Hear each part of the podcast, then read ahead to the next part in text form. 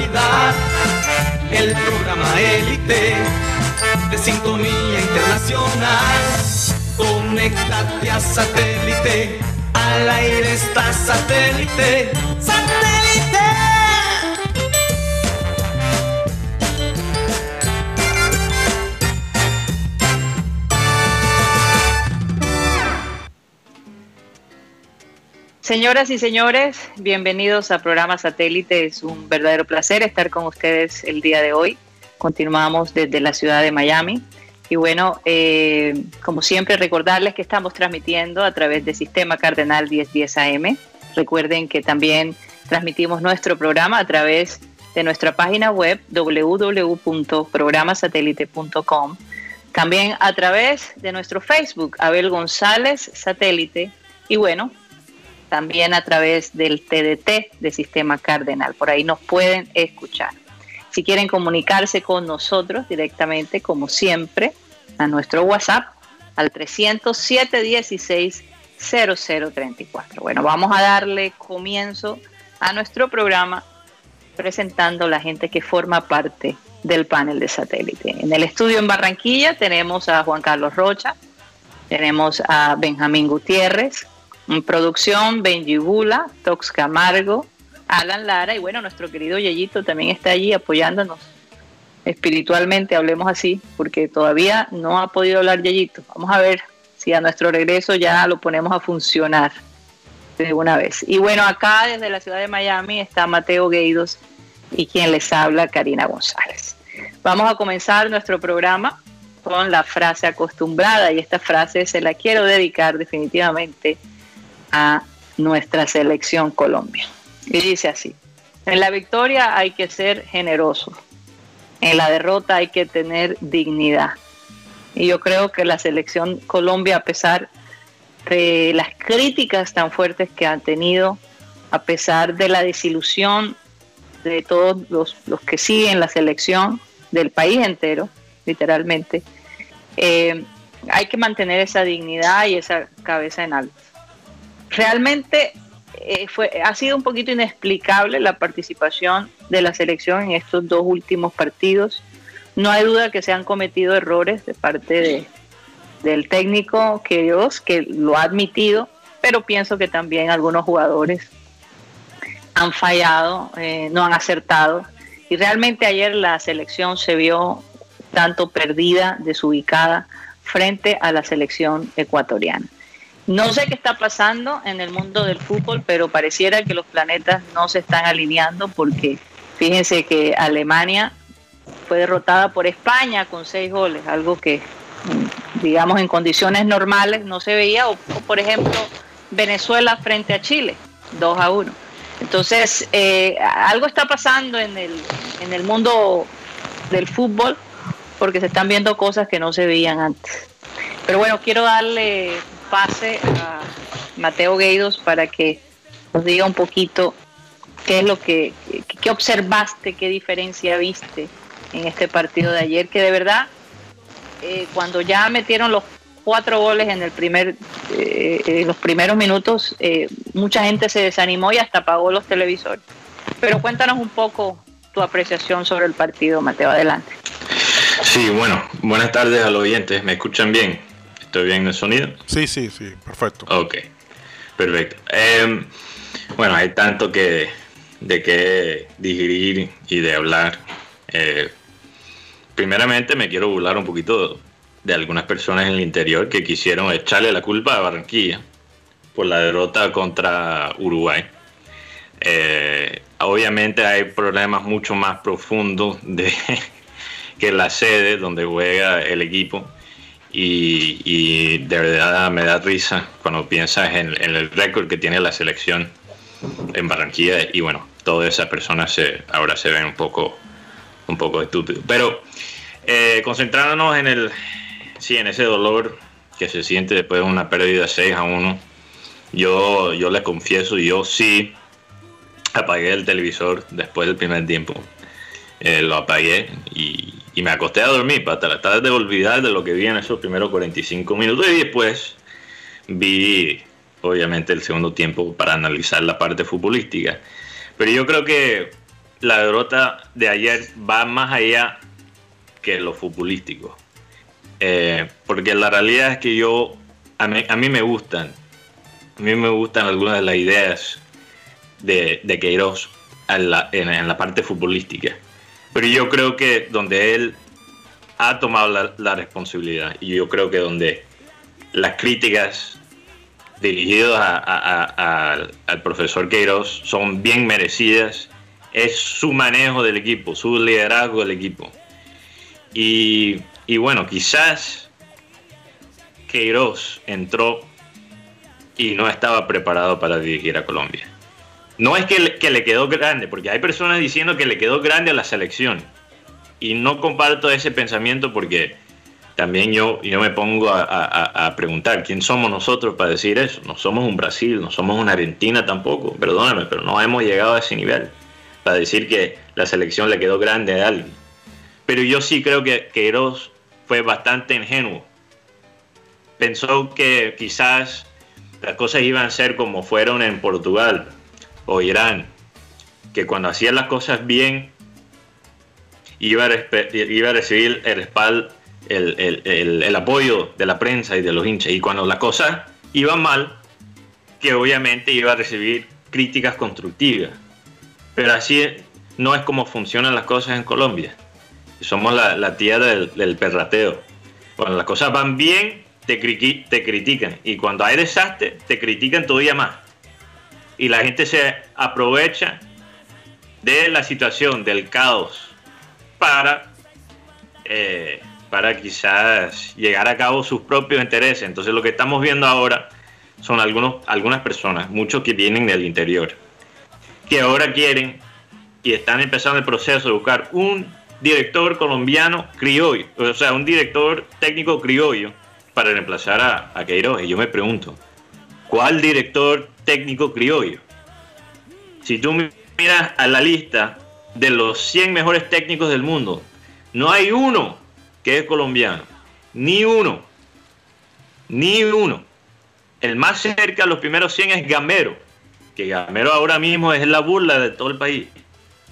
Es que nosotros como país acabamos con lo, técnico. Y, y si la gente cree que los problemas solo vienen de Queiroz, no están prestando atención. atención son problemas eh, más estructurales. Entonces, para aquí redondear lo que yo, siento y en lo que estoy pensando, yo realmente creo que nosotros, los hinchas, los periodistas y los jugadores, lo que queremos es más un padre que un director técnico. Eso es lo que fue Peckerman. Fue un padre alcahueta que le hacía el 2 a los jugadores caprichosos que tenemos y también nosotros que somos unos fanáticos caprichosos, que nos gusta que jueguen solo de nuestra manera. Entonces yo, creo que ahora cuando nos preguntamos qué viene después de Queiroz, qué viene después de Queiroz, no importa si él se va ahora o más tarde, qué viene después de él, nos mm. tenemos que preguntar, ¿queremos un director técnico o queremos un padre alcahueta? La pared es lo que viene después de Queiroz. Exacto, entonces yo quería preguntar, sí. Sí, lo último que quería decir es que, es que nosotros, como hinchas, y obviamente alimentados por los periodistas, somos bien exigentes aquí en Colombia con el fútbol. Bien exigentes. Eh, casi tan exigentes como países como Argentina y Brasil, que tienen 10 veces más historia que nosotros.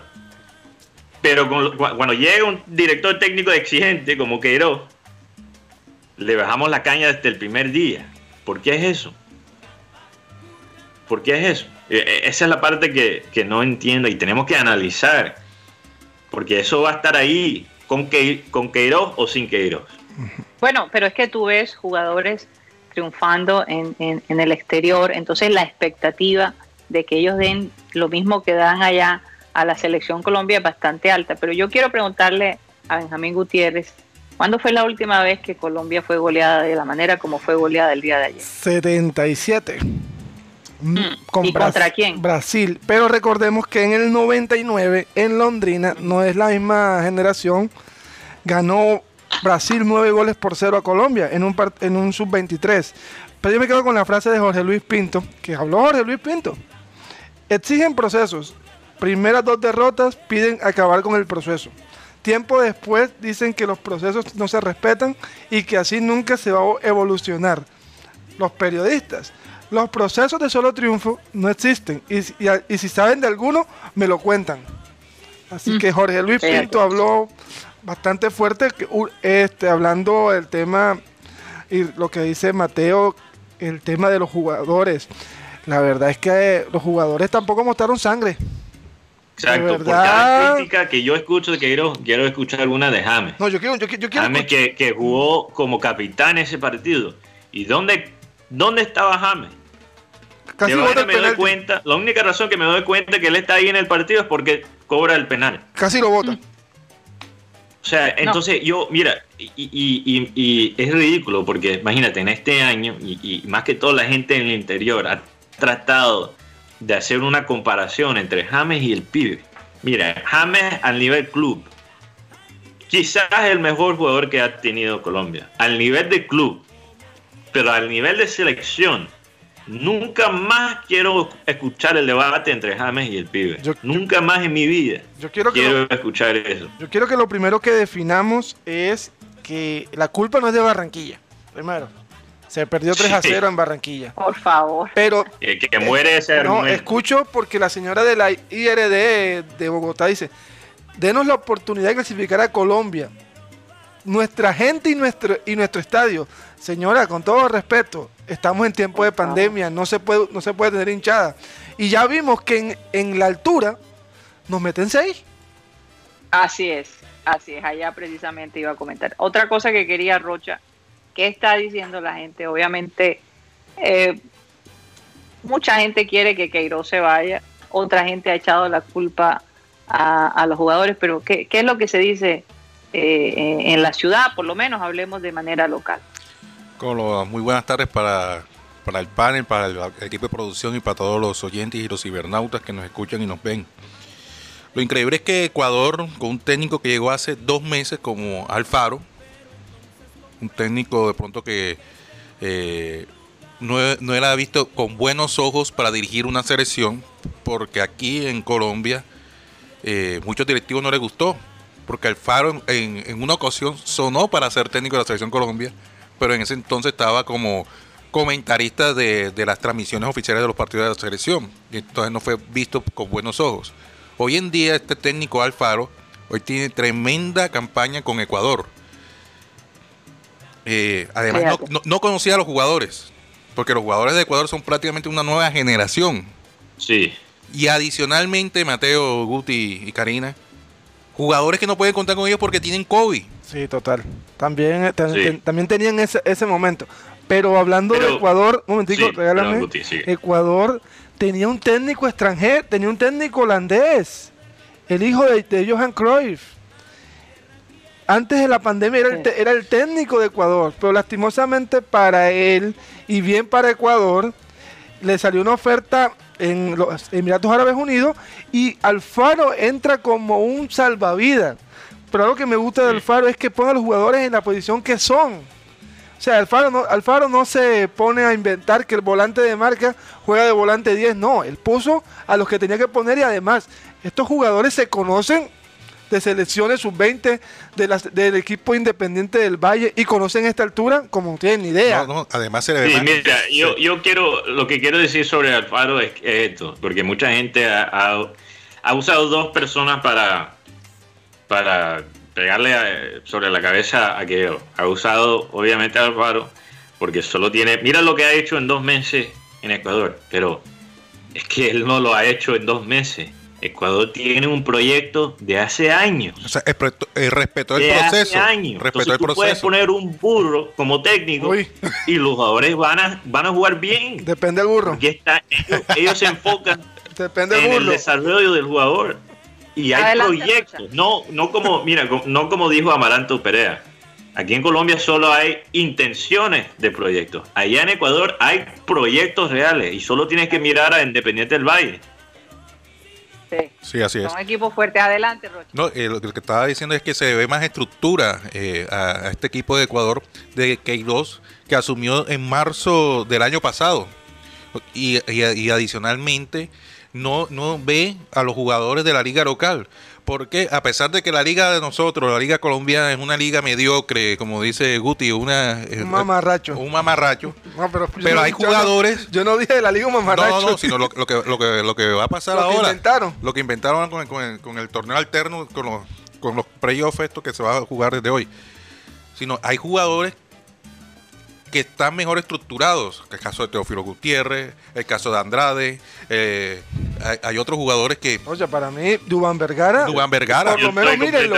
Por lo menos mírenlo. Yo no creo que hay un jugador en la Liga Colombiana que ahora mismo debería estar en la selección. Pero por lo menos mírenlo. Pero por lo, por lo, menos míralo, llévalo al proceso. Ya que aquí no se ha hecho microciclo. Acércalo un poquito. Supuestamente traen a Keilos porque Keilos es, un hombre que viene estructurado, conoce el lenguaje europeo, además va a ver, eh, eh, conocer de pronto, llevar el verso, la estructura a, nuestros jugadores colombianos, a, la liga pero finalmente, mira lo que pasó ayer. Pero, lo, que pasó pero Roche, ¿tú crees que Queiroz solo puede arreglar el desarrollo de los jugadores en Colombia?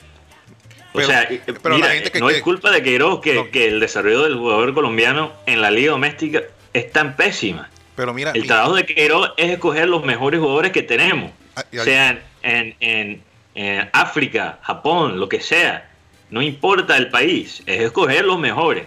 Ahora, los mejores no están, los mejores no están. Pero mira, por lo menos Luis Suárez ayer. En Colombia. y el único que yo Luis Suárez digo que, que podría estar en la selección es Teo pero Teo, Teo, perdóname, la parte que, es difícil con Teo es la parte física. Estamos hablando de las eliminatorias más difíciles del mundo. Pero mira, pero mira que le faltó al equipo ayer. Sangre, vergüenza. Pero entonces yo hago una pregunta aquí al panel y a, todos los oyentes. Si los jugadores, como dicen aquí en la prensa local y prensa nacional, eh, ven que Queiroz está un poco enredado, mi hermano, quieran aceptarlo o no, están metidos en el día de la vergüenza. Perdieron 6 a 1. No, 3 a 0 aquí con Uruguay. No, pero yo digo, esa, esa fecha no se les va a olvidar a esos jugadores.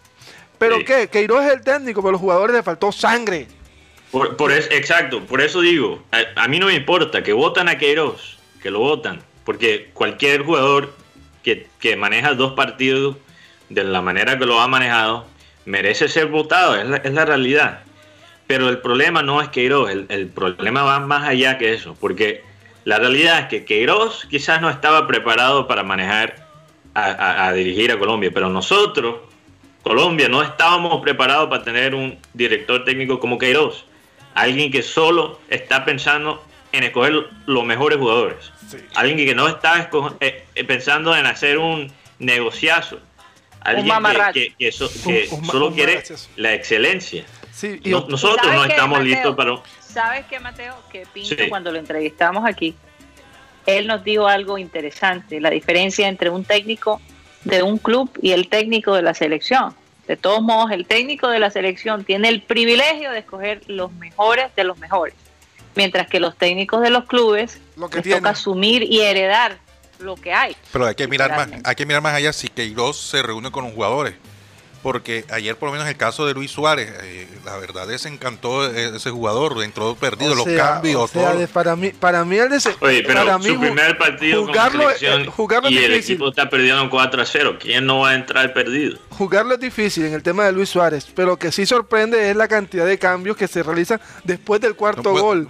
Eh, con, el equipo que comenzó Queiroz, Orejuela. Sí, cuatro, cuatro cambios. Sí, cuatro cambios y ver la, ver la cara de Muriel en la última jugada, la verdad, dio muy, es muy fuerte. Ver la cara llorosa. ¿Por qué sacaron a Ospina? No, Opina porque. sacaron a Opina? Opina que no logró recuperarse. Opina estaba lesionado. Estaba lesionado. Y, no, y la otra es. Luis Díaz. porque sacas a Luis Díaz? ¿Por qué sacas a Luis Díaz? Porque los otros, otros cambios, la verdad, sí, totalmente de acuerdo. Porque los goles, la mayoría fueron por, por la, parte de Mojica. Orejuela estaba perdido. Y la verdad es que ayer, viendo el segundo gol de, de Ecuador, los memes aparecieron. Dos metros de distancia, distancia social. ¿Qué es? Oye, precisamente quería, porque mm. tenemos una serie de memes, no sé si, si, si Tox no los tiene listos, pero hay unos que eh, con el pibe eh, y con Peckerman, de verdad la gente, bueno, tratando de sacar eh, en medio del dolor, digámoslo así, como hincha, eh, algo positivo, algo gracioso de todo esto. No sé si los, si los tienes listos, Tox, para, si no, si no puedes leer un par de memes allí. Por lo menos la, de Camilo Vargas. El arquero Camilo, Vargas. Camilo Vargas. Tú sabes que está el, el, el cantante, no sé si es español, ¿Cuál? Camilo Sexto. Camilo Sexto, sí, claro. ah, No, tenía la duda. Camilo Sexto, sí señor, Camilo Sexto. Eh, ahora ya no es Camilo Vargas, sino es Camilo Sexto, a raíz de los seis goles Camilo que Y sabes que Camilo tuvo un golpe. Eh, Oye, eh, eso es lo otro, es que también la selección ha tenido una, una mala suerte con las lesiones. Y, no solo es nosotros, muchos equipos, selecciones y clubes han tenido el mismo problema por la cantidad de juegos que se están jugando en un tiempo tan corto por la pandemia. Entonces, es difícil. Y por eso digo, nosotros nos podemos poner aquí a hablar una hora de todo lo que hizo mal Queiroz. Y es muy fácil decir eso, obviamente, después de, lo que ya vimos. Después del hecho, es muy fácil criticar cada decisión que toma el técnico en un partido. Pero el, el, problema, y mantengo esto, el problema va más allá que eso. Hay gente que dice, por ejemplo, no, necesitamos un técnico colombiano porque él sabe cómo tratar el jugador colombiano. ¿A cuál doctor? ¿Queremos director técnico o un psicólogo? ¿A cuál doctor? Porque según todos los eh, eh, técnicos de Colombia le dicen doctor a un periodista. o sea, con el respeto que se merece el, oficio, la profesión de doctor, ¿doctor en qué? Doctor echando carreta. Doctor diciéndole Pero tú sabes, yo estoy eh, en esto en este tema de Queiroz y la selección, por la primera vez en mi vida, voy a decir que estoy completamente de acuerdo con Carlos Antonio Vélez. que, es que el jugador, el jugador eh, colombiano se ha vuelto demasiado caprichoso, demasiado sensible. ¿Y quién más caprichoso que nuestra estrella? James. Entonces, o sea, con tanto talento, y, que no respeten la autoridad del, técnico, técnico de la selección, sea quien sea. Mm, hay una, eso, es un problema cultural. Hay una historia particular de este tema y es que parece que dentro de la selección esto es una infidencia. Hay personas que quieren el cargo de Queiroz. ¿Quién Yepes? Claro. Incluso te voy a decir. No, puedo, no, sé, no, sé nombres. No, porque el único que está es Yepes. Arturo Reyes. González Alzate. Ah, no, ese, ese, ese quiere Osorio. Eh, ok. Álvaro González Alzate. Él es su segundo vicepresidente de la Federación Colombiana.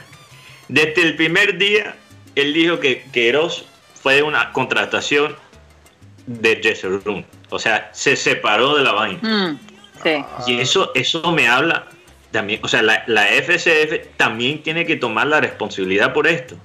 ¿Cómo es que tú tienes un vicepresidente que desde el primer día básicamente se está alejando, alejando de la contratación del técnico de la selección?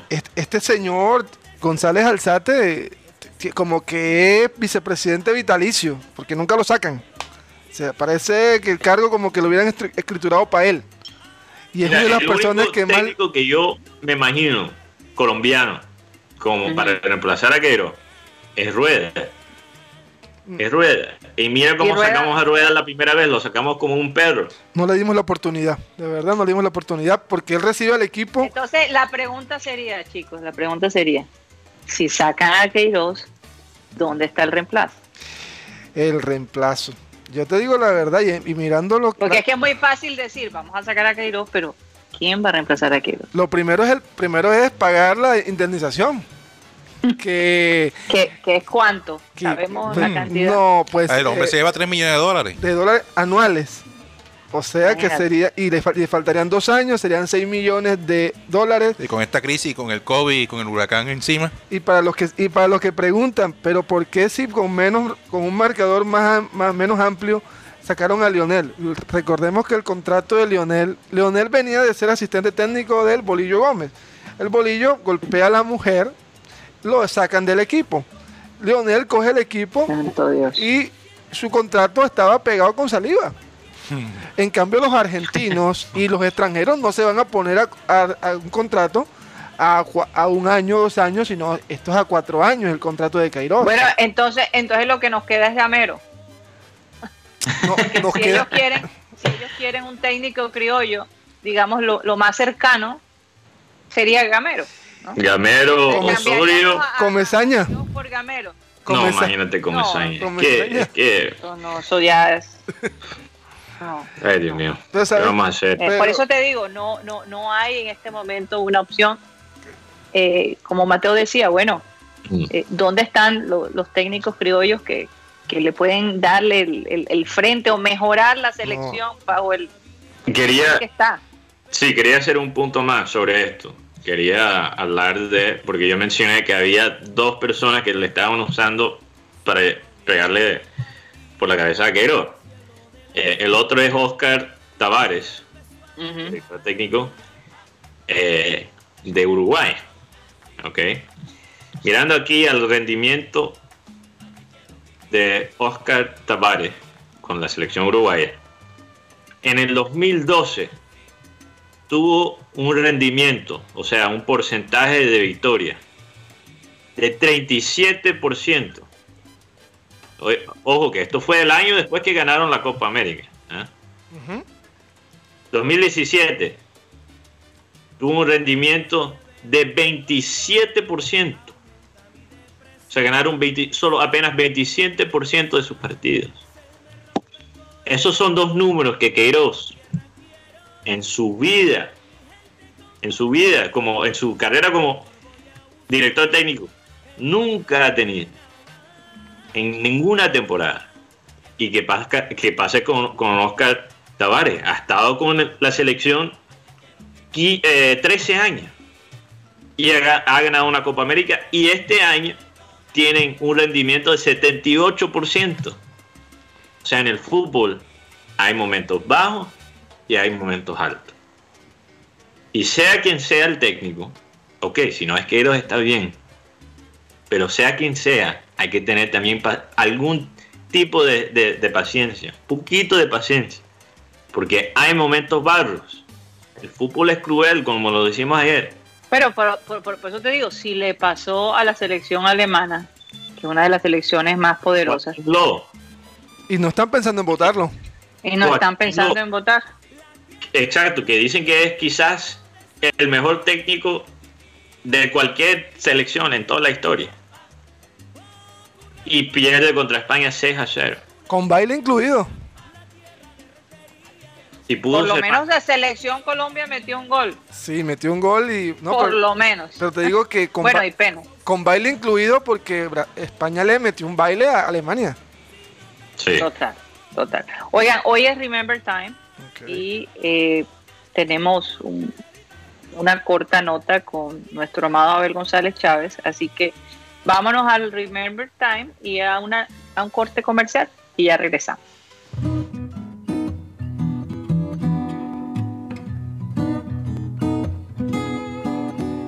Bueno, señoras y señores, ¿a quiénes quieren ustedes? ¿A la Villa o a los melódicos? Porque Aníbal Velázquez, que era la moda, me había fallado. No vino.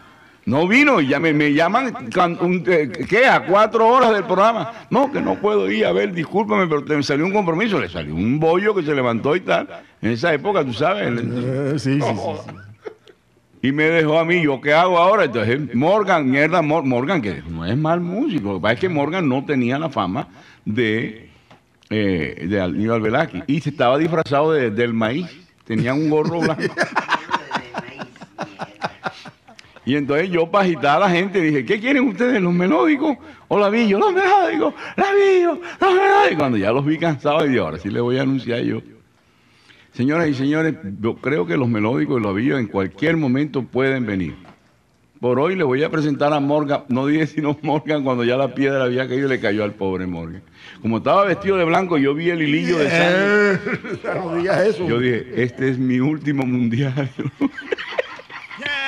ya estaba la gente, el público beligerante, imagínate en pleno parque. Yo era muy atrevido al manejar, imagínate, una vaina al aire libre. Y dame el lujo de tener que este, eh, abandonar a... Pero antes era así, los templetes esos que se montaban. Pero cuando ya yo vi que la piedra empezó a caer, dije, esto se va a poner difícil. Esto ya lo veo venir. Y yo más nunca, desde ese día más nunca volví a aparecer en programas de esa naturaleza.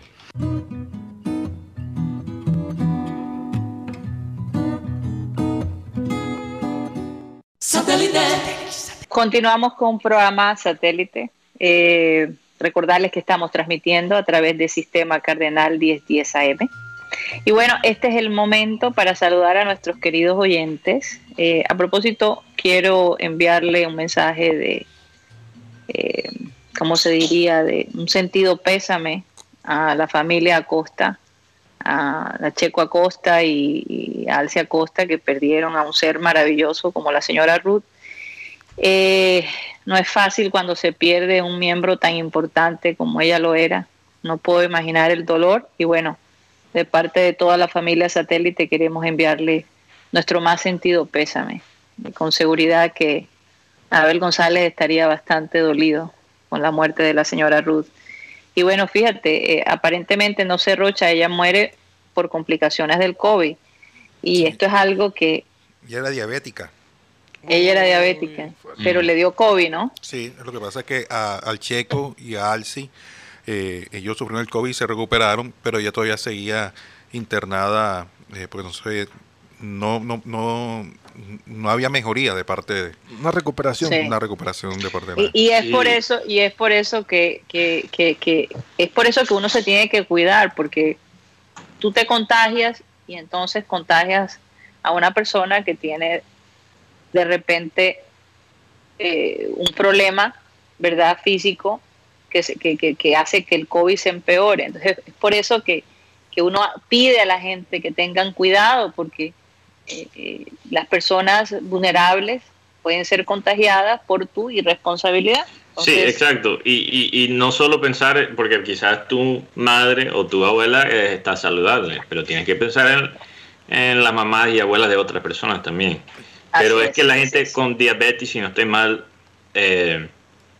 con el COVID eso es bastante complicado. Vulnerable. Sobre todo porque eh, eh, eh, la parte cardiovascular se afecta bastante, entonces, bueno, hay una serie de complicaciones allí. Pero en todo caso, queremos enviarle un saludo especial a la familia Costa, de parte de la familia Satélite. Bueno, Mateo, adelante. Ah, vamos, vamos con el churrasquito, ¿no? Primero. Vamos con el churrasquito. A esta hora de frío les recomiendo una rica sopa de pollo eh, acompañada de, un buen platico de arroz, eso se llama el combo sopa de pollo o combo sopa de costilla para entrar un poquito en calor. En Asadero el Churrasquito, excelencia y tradición al carbón. 302-263-4810 o 344-30. Se encuentran ubicados en el centro comercial de Villa Carolina o en el centro comercial Portal del Prado o su sede principal de la, del barrio Oraya, calle 69C con carrera 32. Asadero El Churrasquito, especialidad en carne, cerdo y pollo al carbón. En el churrasquito para que eh, pida una rica picada, ya sea de cerdo, costilla o pollo, para ver eh, ahorita el partido entre Junior y Envigado, partido único por la Copa Colombia. Sí, señor. Así es, así es, así es. Entonces, ¿a qué hora es el partido? 3.30. 3 y 30. 3 y 30 de la tarde. ¿Por qué es un solo partido? Por el tema del calendario, el tema del COVID y si el partido queda 0 a 0, se van una vez a tiros a tiros penal. no es como. No hay tiempo extra. No hay tiempo extra. tiempo extra ni, ni, partido, ni segundo partido. Por lo menos. Como hace Inglaterra, que si empatan un partido, juegan el partido en, en la otra cancha. Sí. Este, Ahora, ¿quién, ¿quién, está convocado? Porque yo vi en el Instagram de Teo que el, el, hombre está de vacaciones. Sí, señor. Por lo menos no va a estar ni Mera, ni Fuentes, ni James Sánchez, ni Teófilo Gutiérrez, ni Miguel Ángel Borja. Eh, aparecen en la nómina Jefferson Gómez, Jason Anguro, Larry Vázquez, que ya están recuperados. Eh, y el tema es el suspenso que le ponen. Apenas hace poco fue que, que apareció la nómina por lo menos estaría Sebastián Viera en el arco, Marlon Piedraíta marcando por derecha, Dita Rosero los centrales y Jason Anguro por izquierda. Larry Vázquez, que reaparece al lado de Didier Moreno, Chervan Cárdenas, eh, C3 y Valencia. Sería ese. ese ah, Rangel. Te falta uno por eso. Rangel y Rangel. Sí. Fontalvo, Jefferson Gómez, Biafara, David Murillo, Fabián Ángel, Daniel Moreno y Luis Sandoval oh. estarían en el banco de suplentes. Oye, Rocha, están hablando maravillas del chico Ángel. En la transmisión era un jugador muy, muy fuerte. No te extrañes si aparece de pronto de titular. Es más, yo te digo que podría tener a Larry Vázquez con Fabián Ángel. Interesante. Oye, vamos a ver cómo, cómo le va al, Junior sin, sin Teo y sin Borja, ¿no? Y sin James. Y, sin, fue. Va, a ser un poquito. dónde se fue? Acuérdate que James Sánchez juega un partido cada cinco de crack. Necesitamos, que, necesitamos que, este, que contra Tolima sea uno de esos. Por lo menos Envigado hoy no contará con cuatro jugadores en el día de hoy porque tienen COVID. Eh, así apareció en el boletín de prensa. Eh, entonces Envigado se, se dice desde Medellín que podría estar con Felipe Parra en el arco, Santiago Noreña, Sebastián Betancourt, Francisco Báez, Camilo Suárez en defensa, Neider Moreno, Jan Luca Rivera, Juan Zapata, Santiago Muñoz, Jorge Aguirre y Michael Knight Gómez. el árbitro central será Yadir Acuña Ochoa. Solo conozco a, dos jugadores, al, de la empresa Nike y a Jorge Aguirre. Jorge Aguirre. Oiga, antes de que sigamos, antes de que sigamos hablando, vamos con los oyentes, que no se nos vaya a olvidar que eso es importantísimo. Bueno, un saludo a todos los oyentes que nos escuchan por las plataformas digitales como Víctor Roa, que está en Palm Beach, en la Florida. Pregunta, ¿quién tiene mi gorra satelital?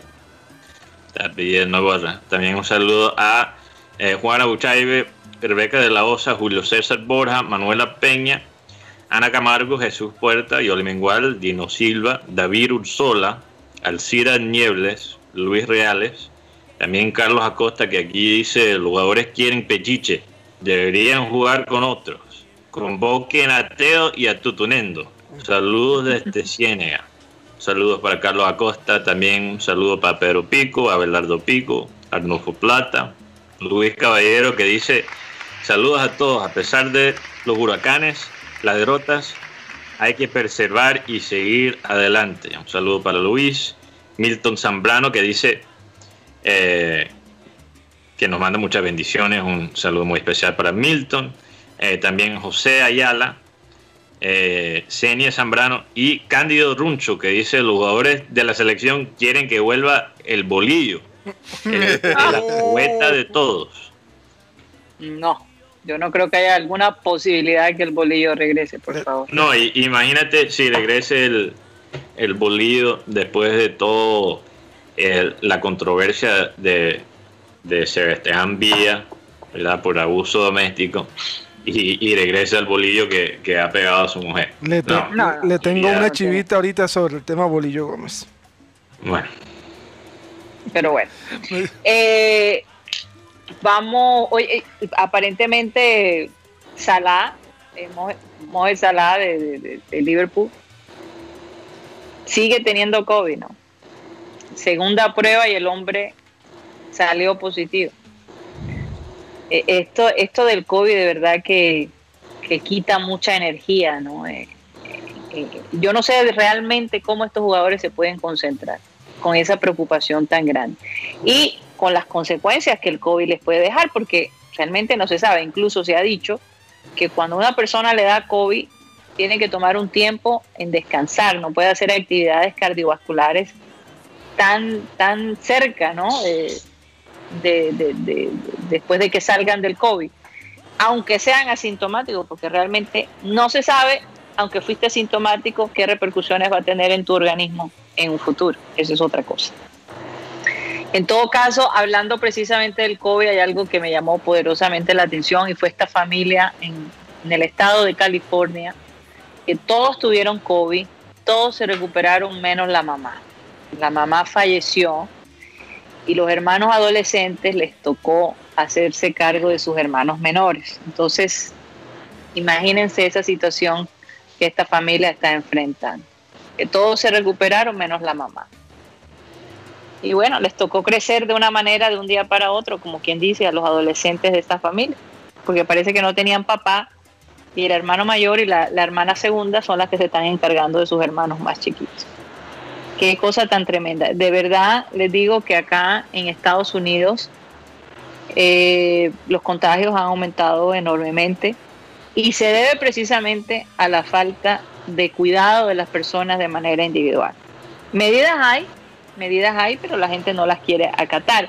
Y eso es precisamente lo que Lina Scarpati me mandó en un artículo que ella escribió para eh, un periódico local en Barranquilla, en donde hablaba de que precisamente Italia dejó de tomar esas medidas de que se fueron a las playas, se fueron a los restaurantes, a los bares, no querían usar los tapabocas y ahora están de nuevo acuartelados, literalmente divididos por zonas, eh, de acuerdo al contagio. Y aunque el contagio aparentemente ahora ha estado un poquito más nivelado, pues la gente está asustada que en las fiestas, en las fiestas dicembrinas, los vayan a encerrar de nuevo. Así que está complicadita la cosa. Yo creo que de todos modos, ojalá en Colombia, en nuestra ciudad Barranquilla, se sigan manteniendo esas medidas de bioseguridad como, como se han estado manejando, porque eso definitivamente va a determinar el futuro de nosotros y el desarrollo de, esta, de este virus en nuestra ciudad y en el país en general. Adelante, muchachos. Así es. Hoy, hoy está cumpliendo años eh, el papi David Ortiz, uno de los mejores bateadores ah. designados de la historia de las grandes ligas. El Big Papi, yo creo que Mateo, eh, escuchaste, Big Papi, sí, personaje. Estaba tan metido, estaba tan metido en esto de la selección que ni siquiera me di cuenta que en efecto es el cumple de David Ortiz. Oye, y qué tipo, e, ese hombre es un es fuerte, ¿no? Él pasó un momento bastante difícil hace unos meses atrás, donde, si no estoy mal, le ah, hicieron un atentado. Hace ya un año. Fue, fue 2000, sí, fue como hace un año que estaba básicamente estaba sentado en un restaurante y alguien lo disparó, si no estoy mal, lo dispararon en la espalda. Y creo que fue como un... Eh, ellos no estaban, no estaban tratando de propiamente matarlo, yo creo que era más bien un robo que se volvió violento. Entonces, no, el, el hombre estaba delicado por un periodo, pero ahora está bien. Y, y como siempre, apoyando el equipo que él ama, que son la Buena frase. Apoyando al equipo que amas. tres series mundiales, 2004, 2007, 2013. Perdón, Big Papi es un atleta que obviamente más allá que lo que hizo en el diamante de, del béisbol, eh, que sabía cómo conectar con el pueblo de Boston. Y él tomó un puesto de liderazgo más allá del, deportivo, especialmente cuando pasó esta, esta masacre en la maratona de Boston. Él, él básicamente con su carácter y con su personalidad levantó todo en la ciudad y ganaron un, campeonato después de esa tragedia. Entonces, para, usarlo como una lección eh, en esto de, la selección, eh, hay, que, eh, la vida es, lo más importante es cómo responde a la adversidad, a la tragedia. Y, y, eso es lo que tenemos que tener en cuenta ahora. ¿Cómo vamos a responder? ¿Quién va a tomar, de los jugadores que tenemos, quién va a tomar ese papel de liderazgo para levantar a sus compañeros? Sí. Sabes que viendo las redes de los jugadores uno no encuentra nada, la verdad, y uno solamente leí un poco que lo que dijo Cuadrado acerca de estos momentos difíciles. Y bueno, la noticia que nos llega a última hora A las 4 hay una reunión con la, en la federación y la idea de los de la mayoría de representantes es que Carlos Queiroz se vaya del Colombia. Así que probablemente en pocas horas tendríamos tendríamos humo negro posible? o humo humo verde, yo no sé, pero es un humo. Así que y la cosa está seria, ¿no? Sí, bastante seria, Karina, y además porque como decía ahorita Mateo sobre el, sobre Alzate, este señor eh, para mí y para mucha gente es el que manda detrás del que manda. González Alzate. Sí. Y, y, como decía, Rocha también decía algo que, para terminar el tema, el tema de Yepes. Yepes fue técnico del Cali y lo primero que hizo fue ningún jugador puede tener el pelo largo. Es una de sus directrices y bueno, recordemos que Yepes la mayoría lo conoció con el pelo largo. Por favor. Eh, y, tiene eso que ver, por Dios? Pues sí, son cosas. Entonces, Yepes, como es el general manager de la selección Colombia, entonces también se dice que hay personas, además de Yepes, Arturo Reyes y otras personas que quieren ser técnicos de Colombia. Así que por ahí se dice que también el ambiente está dañado. ¿Quién, quién que ya está en ese ambiente crees que es el más, el más probable como un reemplazo para Quero? Yo, yo, yo creo que, bueno, es que Yepes no ha sido nunca técnico de ninguna selección y Arturo por lo menos estuvo en selección sub-23 y, hizo, y también hizo camerín, pininos en la selección mayor. Pero lo que sí no veo es ese liderazgo o esa persona que les ponga el tate quieto a los jugadores. Se lleven al pibe. Yo creo que alguien, alguien escribía, ¿tú, Oye, sí. ¿tú crees que el pibe Valderrama, perdiendo 3 a 0 en el primer tiempo, iba a permitir que sus compañeros se hayan abrazado con la gente de Ecuador? Yo creo que más de uno hubiese llevado un madrazo y hasta un golpe. Claro, claro. Es que a veces hay que hay que dar Oye, ese meme, ese meme que dice, ay, yo celebrando, yo no sabía que Colombia no tenía la camisa amarilla del juego. Está bueno. Y pensaban que era de Colombia. Ese meme me pareció supremamente chistoso. No, sé, yo quería, yo quería que Tox Camargo nos hablara de algunos memes que han sacado a propósito de la derrota de ayer. Eh, Tox, eh, claro, Cari, te tengo varios memes. Justamente ahora estamos pasando ese que tú estás diciendo, donde está Bart Simpson con su hermana y Bar se sorprende y dice como que vamos ganando y Lisa le dice no, nosotros somos los de la camisa azul. Tenemos otro donde sale James que lo están entrevistando, lo estamos pasando justamente ahora, donde sale James en la entrevista y dice que le faltaba aire al varón y por eso pierden. Eh, pasamos posteriormente a otro donde sale James llorando con la camisa en el rostro y dice, ay mamá, después no toca Brasil. Entonces, esos son los memes que estamos viendo. También tenemos uno donde dicen que Colombia no estaba modo Colombia, sino modo millonario. Oye, me acaba, esa, me gustó. Oye, sí. Esa me gustó. Modo millonario. Sí, imagínate. Lo que pasa es que en un partido entre selecciones no es, no es tan fácil comprar el resultado como lo hizo Millonario con, no, se está refiriendo al, al, 8, al 8 a 0 que le hizo el Real Madrid a Millonarios. O sea, modo goleada, modo que le hicieron. y, perdón, uno de los más aclamados es el que estamos pasando justo ahora. Y dicen que les proponen un sueño y sale el señor Julio Avelino Comezaña. Ay, Dios mío. No, ya está, ya está, ya. Ya eso no podemos un poco desesperada. Julio está con la Julio, que también fue, que fue asistente técnico de Lionel Álvarez, y recuerdo una escena muy particular. En el partido con Argentina, Comisaña está diciendo a Lionel que meta al jugador y, el, y Lionel le hace como si, como que arranca de aquí.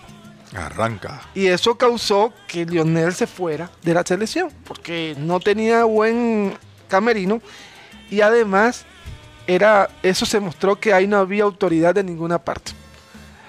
Pero lo que sí estamos para destacar es que esta eliminatoria sudamericana, nos por primera vez en, muchos en muchos años, en las cuatro primeras fechas, todos los equipos tienen puntos.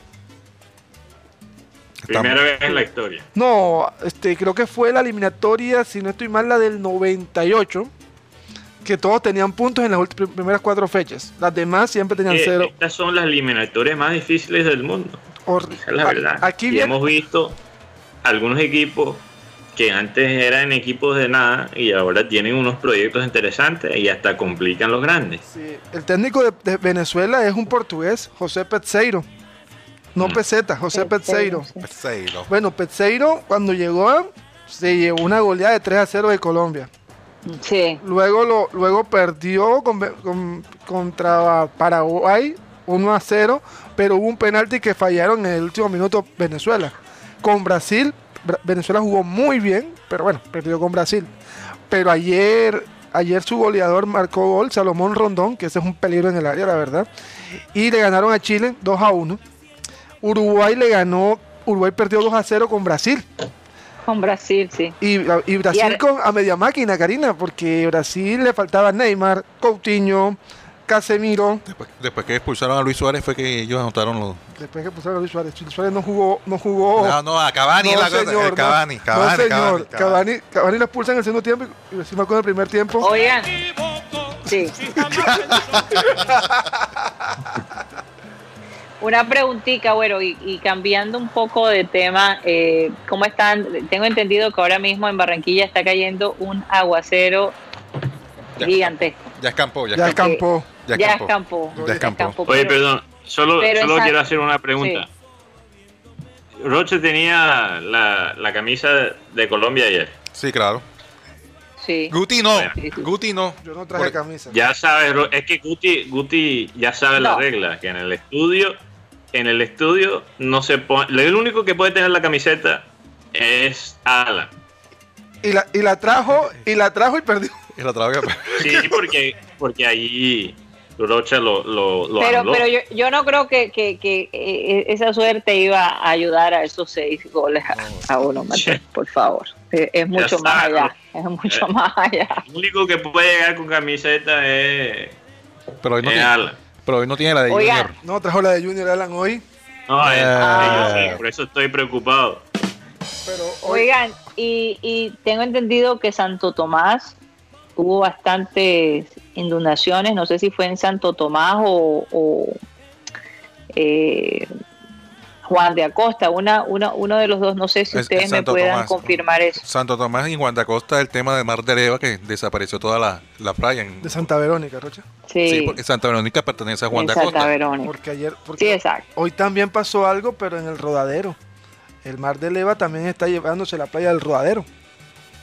Así que... Qué cosa, no, no, la cosa está, está fuerte. Me imagino que de todos modos, bueno, ¿cómo va lo de Cartagena y la gente de, San Andrés? eso va a tomar un tiempo, eso va a tomar un tiempo, definitivamente. El gobierno fue a, las, a las tres islas, porque son Santa Catalina, San Andrés, el hoyo, el hoyo soplador que está en San Andrés y este, Providencia. Providencia tiene 98% de destrucción.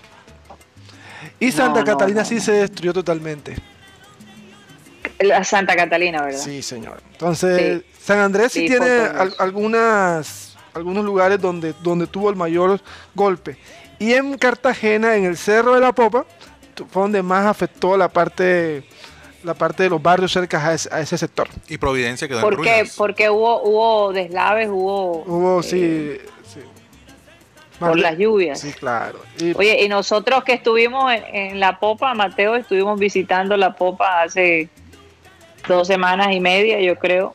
Eh, tuvimos la fortuna de subir y, y sí vi, pues, e, e, esos pequeños, ¿cómo se, se, llamarían? Corregimientos realmente alrededor de la popa. Un poco peligroso. Pero qué cosa, ¿no? Eh, cómo, cómo nos cambia la vida en cuestiones de segundos. Así es. Eh, hoy, un día como hoy, un día como hoy, eh, Karina, eh, Ricardo Siciliano de Millonarios se convierte en el primer jugador de campo en atajar un penal tras reemplazar en el puesto de portero titular a, a José Cuadrado por expulsión. El, el penal se lo detuvo a Jaime Castrillón del Medellín en el 2006. Jaime Castrillón no fue el que tuvo el famoso video, ¿no? Ah, sí, es correcto, con, una actriz. Con una actriz. Oye, Ricardo Siciliano fue el que... Pero no una actriz de cine. No, no, no, una actriz, una actriz colombiana de novela. Bueno, eh, eh, y, y este señor Jaime Castrillón tiene una historia muy particular. Lo iban a convocar a Selección Colombia y duró cuatro días desaparecido. O sea, el técnico lo llamó y lo llamó y lo llamó. El hombre apareció a los cuatro días. No, es que tenía el celular descargado y no tenía cargador. Así que el hombre perdió la convocatoria. Eso ya nadie se lo cree. Eso fue hace. Esas excusas ya no existen. Eso fue hace mucho, hace, como seis años, Karina.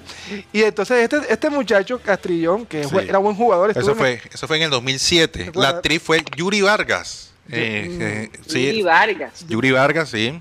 Eh, pues, que dónde actuó ella, no, no, no. Ella estuvo, que no me... estuvo recientemente en Amar y Vivir. O sea, viste, Arroyo es novelero también. No, así. Guti, no es el único. Aquí, se están destapando los noveleros. Pero, a veces dicen, a veces dicen, no, es que mi esposa le gusta ver esta novela, entonces me enganché y por eso es que yo la vi, pero muchas veces son ellos los que, comienzan, ¿no? La culpa la tiene mi mamá, porque cuando en la tarde me dejaban eh, solo en la casa con mi mamá, mi mamá me ponía a ver novelas del Puma, las novelas esas venezolanas que estaban de moda anteriormente. Entonces ahí fue, empezó el gusto por las novelas.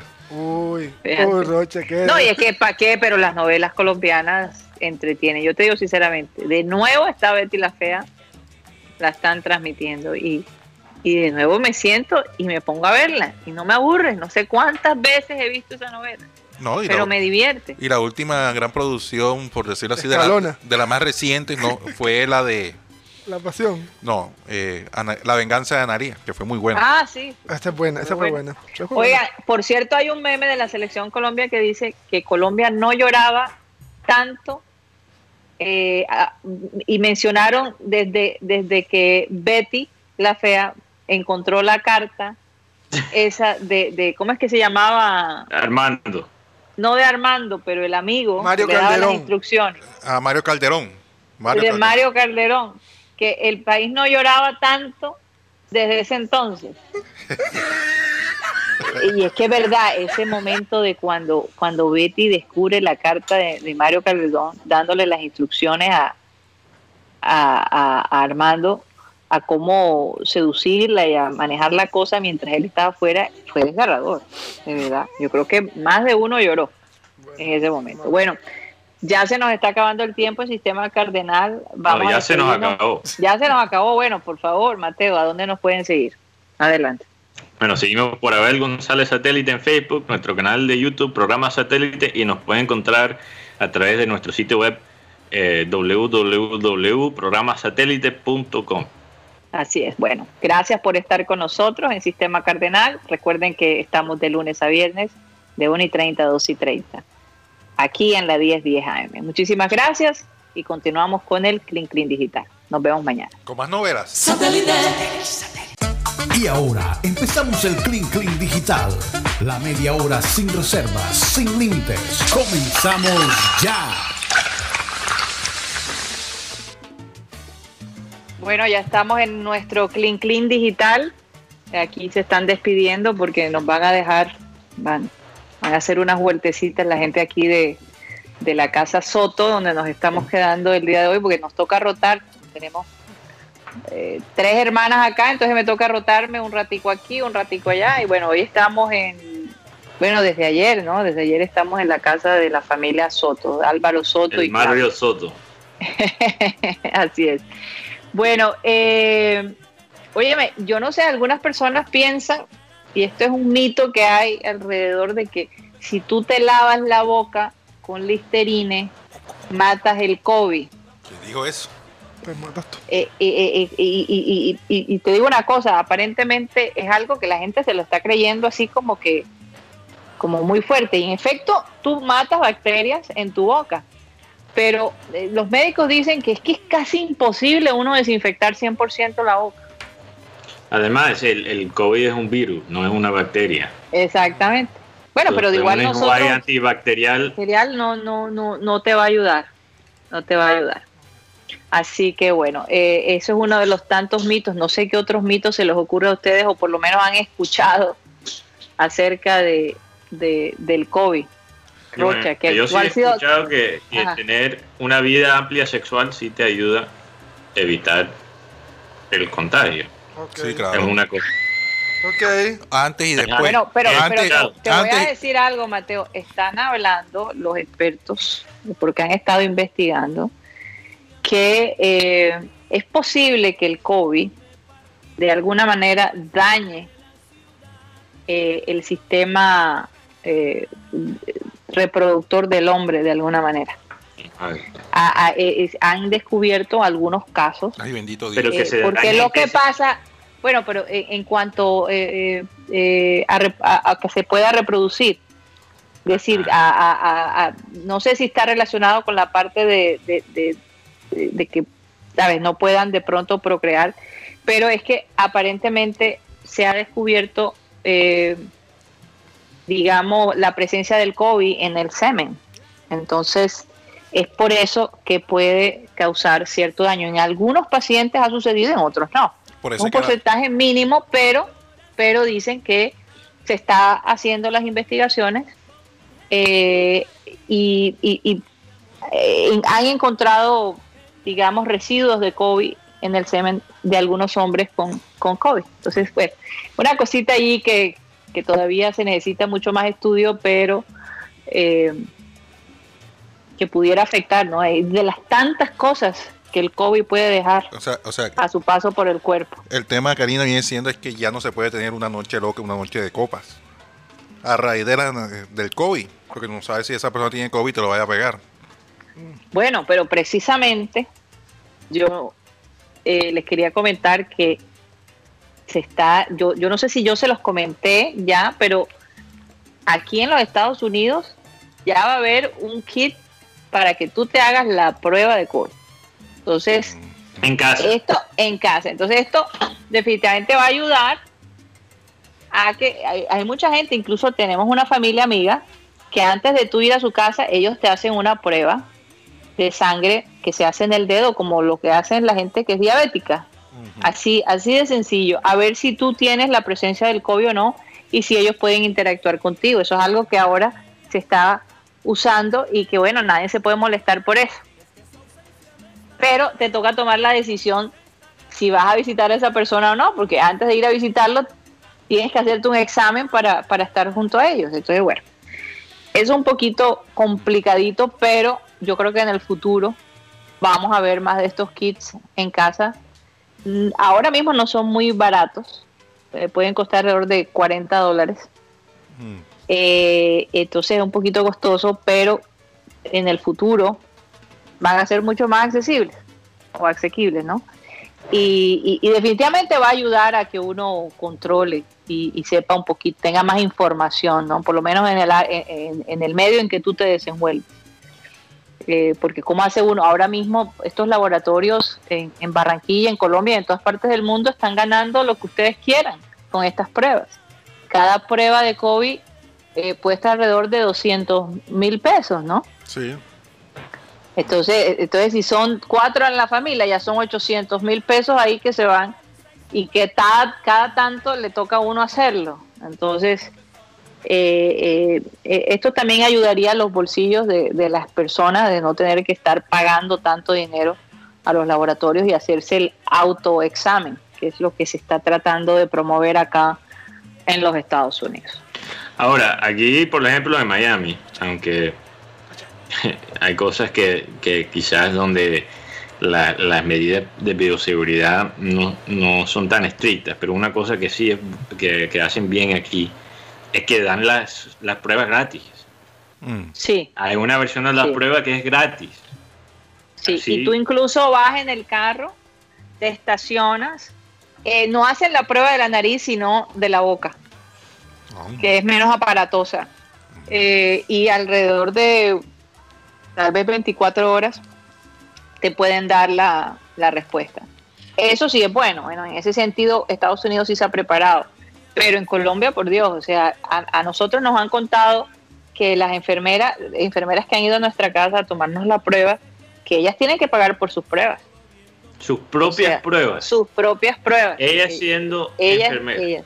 y, algunas a veces no tienen el dinero para estarlo haciendo. Mm. Entonces, imagínese ese, esa situación que se puede estar viviendo allá. Eh, no, y además aquí en Colombia las pruebas COVID son demoradas. Eh, por lo menos las pruebas gratis que, da la Secretaría de Salud aquí del Distrito de Barranquilla. Sí. sí eh, eh, el proceso es bastante lento en tomar estas, estas pruebas Y, y, mucha gente se tiene a hacer, porque que, tú ves la cola y, aparte el proceso es bastante demorado, se demora el tiempo en, en, recolectar esta prueba, por eso mucha gente, eh, por no sé si por pereza o por tiempo, se tiene de, hacerse este tipo de pruebas, eh, esas pruebas gratis aquí en, en no, y además que las estaban aplicando mal, o sea, tomaban la prueba, aparentemente metían demasiado el, el, el copito, ¿no? Eh, no la estaban tomando bien y mucha gente eh, fue, bastante difícil para muchas personas, pero parece que ya han aprendido a tomar las pruebas mejor. Pero como tú decías, si no es de un laboratorio privado, no tienes acceso. Eh, estos laboratorios allá en Barranquilla, en 24 horas ya te dan la respuesta y muchas veces hasta en menos tiempo. En menos. Oye, Guti, ya que salió la alineación, léanos ahí los titulares de Junior. Uh, titulares. cuatro, eh, eh, y, varios que venían de recuperar de, lesiones. Ok, ¿Viera? El arquero, eso no lo deja. Ese no se queda. Por derecha, David Murillo. Reaparece. Por, por izquierda, Jason Angulo. También reaparece. Los dos centrales, Jefferson Gómez, también reaparece. Y Willardita.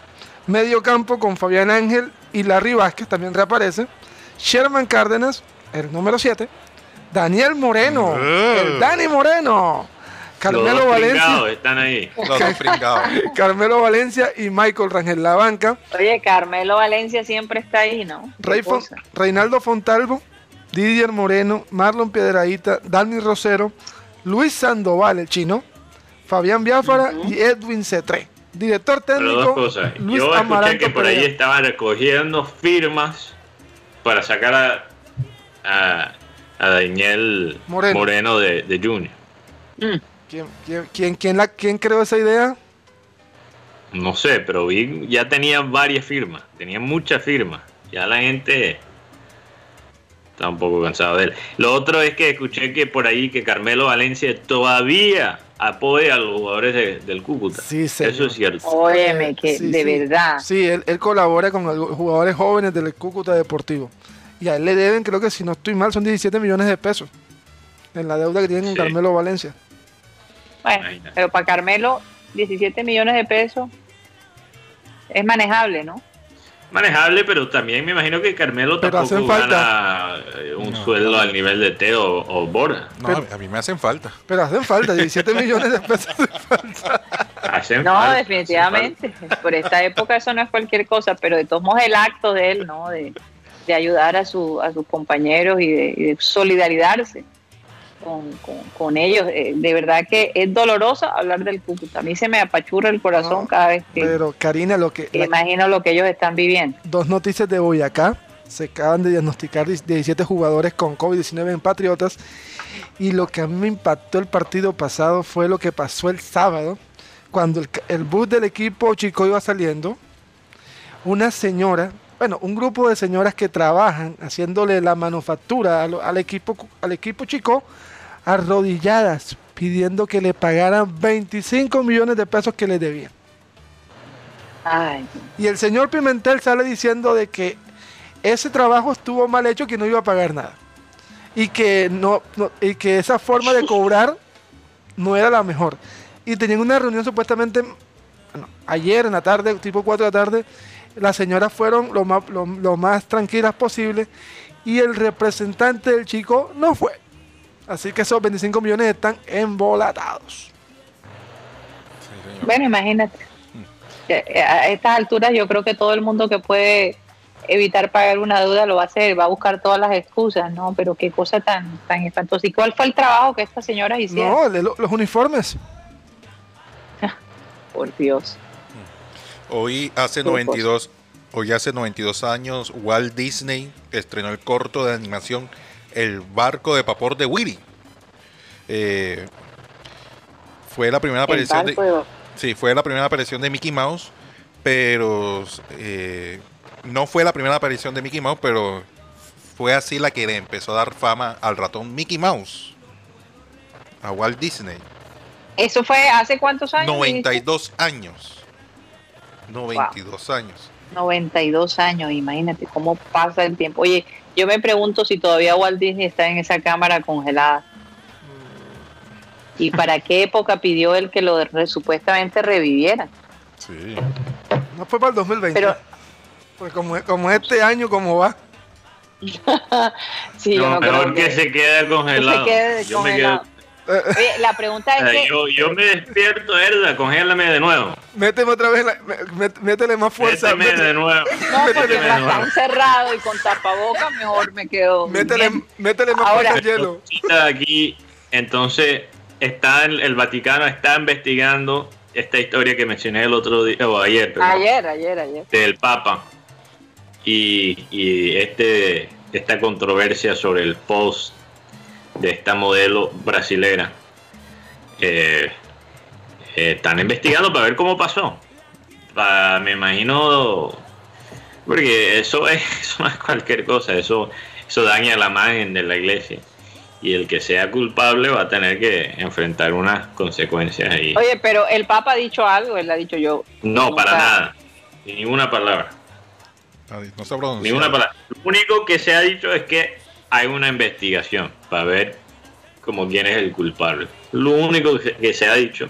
Pero mientras, tanto, mientras, mientras tanto, el Instagram del Papa se hace bastante popular. Y el de la chica también. A veces hay un concepto, eh, hay un concepto de un americano, incluso es, chistoso porque él, él, usa Colombia como un ejemplo. Oh no, perdón, él es británico. Y él es, él es un experto en lo que es el, marketing.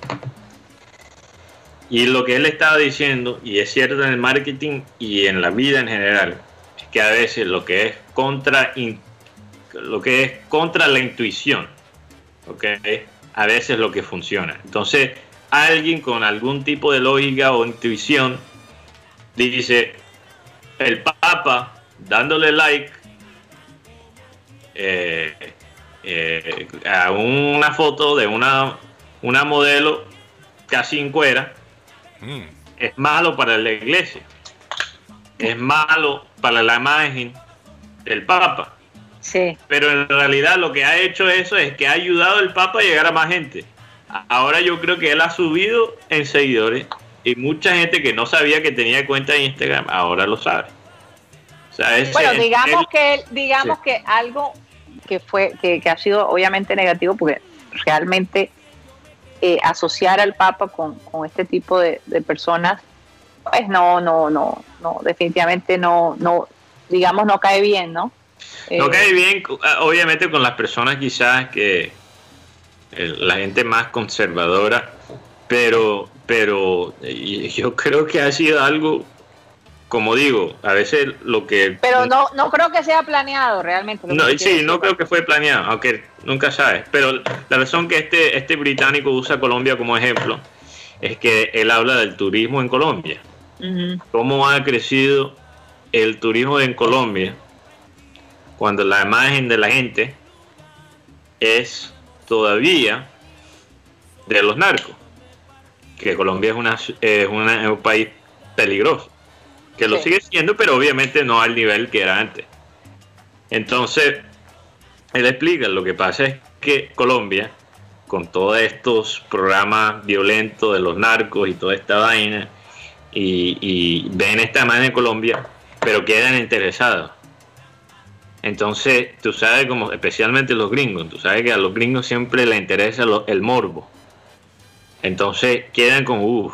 Entonces, van a Colombia esperando ver la Colombia que han visto en esta serie y encuentran algo completamente diferente. Entonces, eso ha vendido a Colombia mucho. Entonces, y Colombia mismo se ha aprovechado, porque cuántas producciones de narcos no ha producido Colombia. Por favor, y creo que viene una más, ¿no? Sí, la de los hay una nueva. Porque ellos saben que eso va a llegar a otras personas que quedan picados y cuando llegan a Colombia encuentran otra cosa. A veces hay que ir contra la intuición, contra lo que es el sentido común o la lógica. ¿Qué ibas a decir, Rocha? No, eh, Ah. lo que quedan picados y, además se encuentran otra realidad aquí, lo que se vive aquí en Colombia. Sí. Después se quedan acá. tú sabes que tiene mucho que ver con eso. Es que si tú piensas bien, muchos de los gringos que llegan a, a, Colombia muchas veces no llegan, por ejemplo, a Bogotá. No. Llegan primero a Cartagena o llegan primero a Barranquilla. Y obviamente Cartagena y Barranquilla son ciudades muy diferentes a, Medellín, especial Medellín de esa época. Entonces llega a Cartagena, ven los colores, ven el mar, escuchan la música, comen la comida. Y nosotros, nosotros la costa vendemos a Colombia, básicamente ayudamos a eh, tapar lo que ha hecho el interior. Oye, y, inclusive en los hoteles en, Bogotá, los desayunos son costeños. Son costeños. Que la arepa de huevo, que la eh, la butifarra, el queso blanco. Lo único es el calentado. sí, eso sí es. Pero no, incluso porque... en, los hoteles más lujosos se ven fotos de Gabo y de Shakira. Yo creo que eso es lo que le molesta a la gente del interior. El pibe no. cierto punto. No, del pibe también. El pibe, el pibe también. mañana a mí me gustaría. Mañana en SBO, eh, en streaming, eh, van a ver el reencuentro del elenco del Príncipe del Rat. Después de... Sí, del Fresh Prince. Ah, sí, pero bueno, el, el que hacía papel de papá murió hace unos años atrás.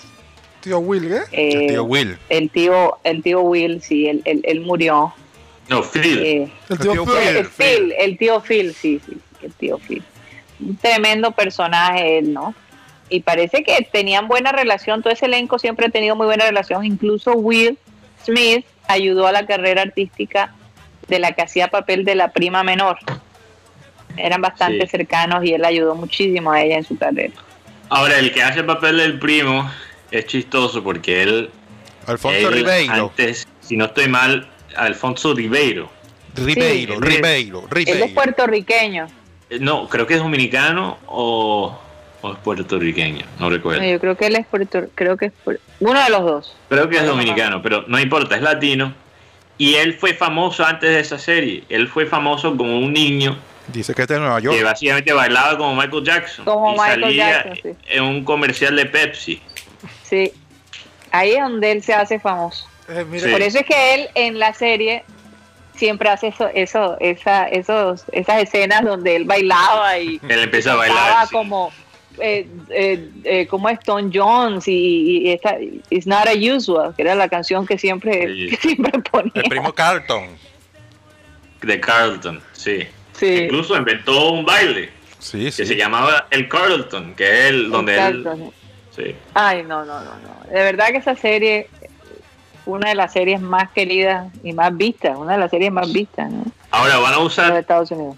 ¿Cuál mamá van a usar? o cuál tía? Porque había la, la tía. van, a usar, van a usar la, la, última que quedó porque la primera estuvo realmente creo que en una en, en, una sola temporada y parece que ella no salió de muy no, no se llevó muy bien con todo el grupo. Oye, Rocha está bailando como Carlos. Ya, ya. ya, lo, ya lo hizo, y aquí. No lo vi, no lo vi. Aquí vimos una sección de baile. tienes que hacer más como. o sea, tienes que, que hacer más el, movimiento de cadera. Soltarte más rocha. Instagram. El, Rocha bailando como Carlton. A ver, vamos a ver si se atreve Rocha. Pero enfoquen a Rocha allí, vamos a ver si se pone de pie. No, y hacemos que Rocha. Yo no tengo el movimiento de cadera ese que tenía. Ribeiro. Ah, este, la semana pasada. tremendo bailarín que era él. La semana pasada, Randy Arozarena, jugador cubano-mexicano, se casó con una cartagenera. Sí. Con una cartagenera. su, novia era cartagenera, su novia es cartagenera, ahora su esposa. Se casó Randy Arozarena. si no estoy mal, fue allá en Estados Unidos. Pero lo que sorprendió es que la, señora, la señorita es cartagenera. Ah, no hay fotos de ella. Vamos a buscar enseguida y se las mandamos a todos. Mm. Randy Serena que rompió el récord de jonrones en una postemporada que lo tenía antes Barry Bonds y lo hizo como un novato, que es lo más increíble. Oye, otra noticia es que este mes va a salir un documental sobre este último título de Liverpool que obviamente es un título que muy importante porque llega 30 años después del último título, la última vez que Liverpool ganó la liga. Eh, y bueno, hay, hay, muchas cosas emotivas, especialmente para, para mí, que yo he seguido Liverpool por mucho tiempo. Eh, pero una historia que me llamó mucho la atención, que salió a la prensa inglesa, y se trata del papá de Klopp.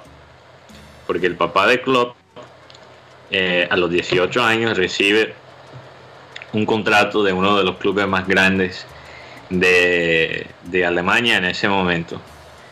Esto era como año 70, si no estoy mal. Y el, y el abuelo de Klopp le dice que no. Le dice que no. Y él dice, no, tú tienes que, tú tienes que estudiar algo serio. Tú no vas a ir a, jugar fútbol. Y aparentemente el papá de Klopp era tremendo jugador. Entonces, ¿qué hace el papá de Klopp? Y él dice, bueno, mi padre básicamente mató mi sueño. pero yo me voy a dedicar al sueño de mi hijo. Y él va a ser futbolista.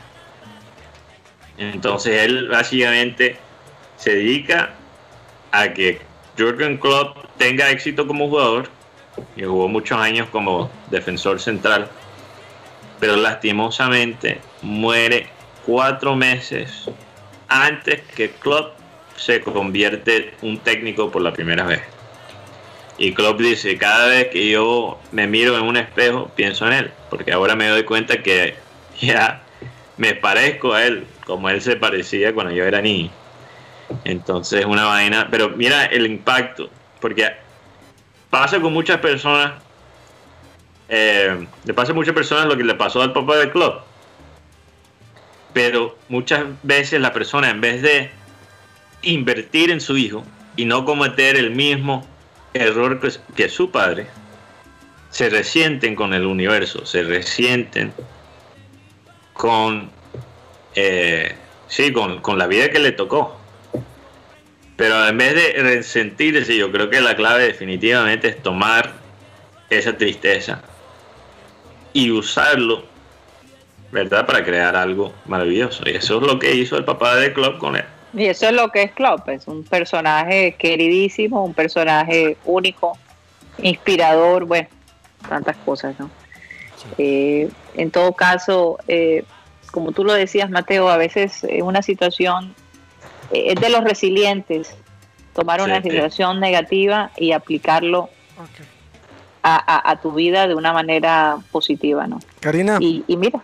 Ya, ya, le mandé las fotos a todos de, Selenia Pinedo. Selenia Pinedo. Pinedo. Selenia Pinedo. En el matrimonio con Randy Arosarena. Selenia Pinedo Blanco.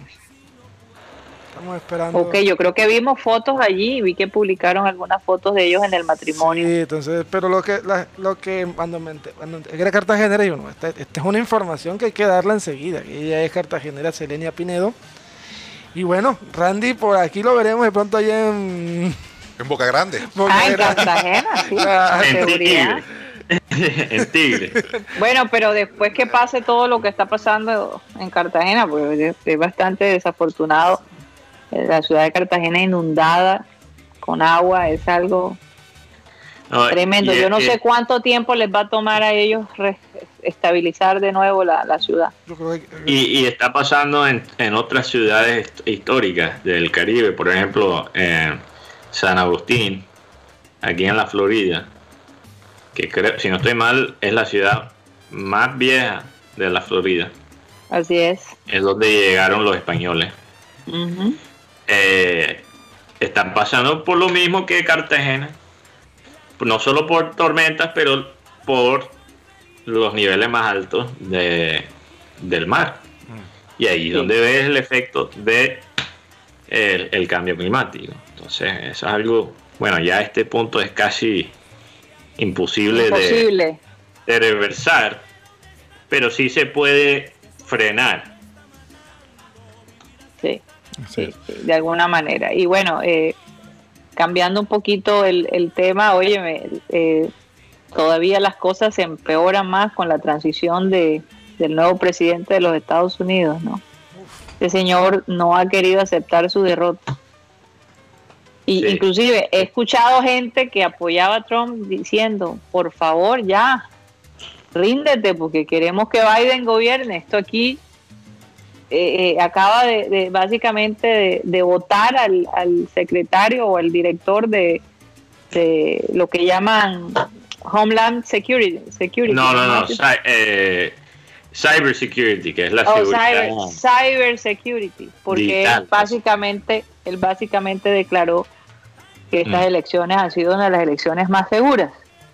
Entonces, sí, el temor más grande, el temor más grande es ahora mismo qué va a hacer Trump con, con muchos de los documentos de su presidencia, porque parte de la transición de poder, y quizás la parte más importante de, de la transición de poder entre presidentes, es que los presidentes no solo transfieren el poder, pero transfieren toda la información de su administración, porque ellos saben que siempre hay documentos, ¿verdad? Y hay información que le puede ayudar al próximo presidente. Y obviamente eso es una manera de pensar fuera de, la, la, cosa política, porque están pensando en la seguridad del país. Pero dicen que Trump, primeramente, como no quiere aceptar los resultados, y segundo, quizás porque está asustado de lo que le puede ahora venir como eh, eh, ciudadano privado. Sí. Va a borrar mucha información y muchos documentos de su administración. O sea, como si estuviera ahora mismo quemando tiempo, ¿no? Ah, Para poder deshacerse. pero quemando evidencia. Quemando evidencia. Que se puede. Entonces él lo, lo podría hacer o para quemar la evidencia, así no pueden usar nada en contra de él, ya cuando él salga de la Casa Blanca, o para hacer la transferencia todavía más difícil para Biden, porque Biden va a llegar básicamente a la, Casa Blanca sin ninguna información. Y que, eso, de nuevo, más allá de la vaina política, para el Estado, los Estados Unidos es supremamente peligroso. Bueno, yo lo único que digo es que yo creo que la gente va a pensar dos y tres veces cuando eligen un presidente acá en los Estados Unidos. Ya, ya se demostró el potencial que hay y, el, y, las barbaridades que se pueden hacer. Sinceramente, eh, Estados Unidos está embarcado en una situación muy difícil. Esto del contagio acá está realmente claro. De nuevo, por ejemplo, nosotros que estamos, eh, tenemos mucha conciencia de esto, pues manejamos toda la, parte de la bioseguridad cuando estamos afuera o cuando llegamos a casa. Eh, pero muy poca gente, no muy poca gente, pero digamos una gran mayoría, tiene esa conciencia y sinceramente le vale cinco tiritas. Esa, esa, es la expresión, le vale cinco tiritas. Yo, contadas las personas que tienen un tapaboca en la calle, caminando o, o, en el carro incluso, eh, es, es incluso las entradas de los edificios, los porteros a veces no tienen, a veces tienen, no les requiere, o sea, no, les, no se les exigen. No es obligatorio. No es obligatorio. Entonces, bueno, la gente se aprovecha del hecho de que no sea obligatorio para, para hacer lo que les da la gana. Y bueno, ya veremos las consecuencias en los próximos meses. Se nos acabó el tiempo. Gracias por haber estado con nosotros, a la gente del estudio. Un abrazo fuerte para todos ustedes. Ya lo que nos queda es poco tiempo acá en la ciudad de Miami. Pero bueno, agradecidos con Dios de haber tenido esta oportunidad. Y bueno, y sobre todo haber tenido un Remember Time tan, tan chévere. Y no, recuerden que el Remember Time completo saldrá, Mateo, a las 5 y 30 de la tarde. Sí, 5 y 30. A las 5 y 30. No se lo pierdan, está bastante divertido, definitivamente. Bueno, y como siempre vamos a pedirle a nuestro amado Abel González que por favor despida el programa de hoy. Muchas gracias. Bíblico de hoy. Amonestación contra la parcialidad. Este es para los árbitros. Hermanos míos, que vuestra fe en nuestro glorioso Señor Jesucristo sea sin acepción de persona. Porque si en vuestra congregación entra un hombre con anillo de oro y con ropa espléndida, y también entra un pobre con vestido andrajoso y miráis con agrado al que trae la ropa espléndida y te decís, siéntate tú aquí en buen lugar y decís al pobre, estate tú allí en pie o siéntate aquí bajo mi estrado. No hacéis distinciones entre vosotros mismos, no hacéis eh, distinciones entre vosotros mismos y venís a ser jueces con malos pensamientos. Hermanos míos, amados, oíd, no ha elegido Dios a los pobres de este mundo para que sean ricos en fe y herederos del reino que ha prometido a los que le aman. Pero vosotros habéis afrentado al pobre. ¿No os oprimen los ricos y no son ellos los mismos que os arrastran a los tribunales? ¿No blasfeman ellos el buen nombre que fue invocado sobre vosotros? Si en verdad cumplís la ley real conforme a la escritura, amarás a tu prójimo como a ti mismo. En Colombia no será fácil cotejar ese mandamiento. Amarás al prójimo como a ti mismo. Difícil. Bueno, señoras y señores, créanmelo, pero, se nos acabó el time.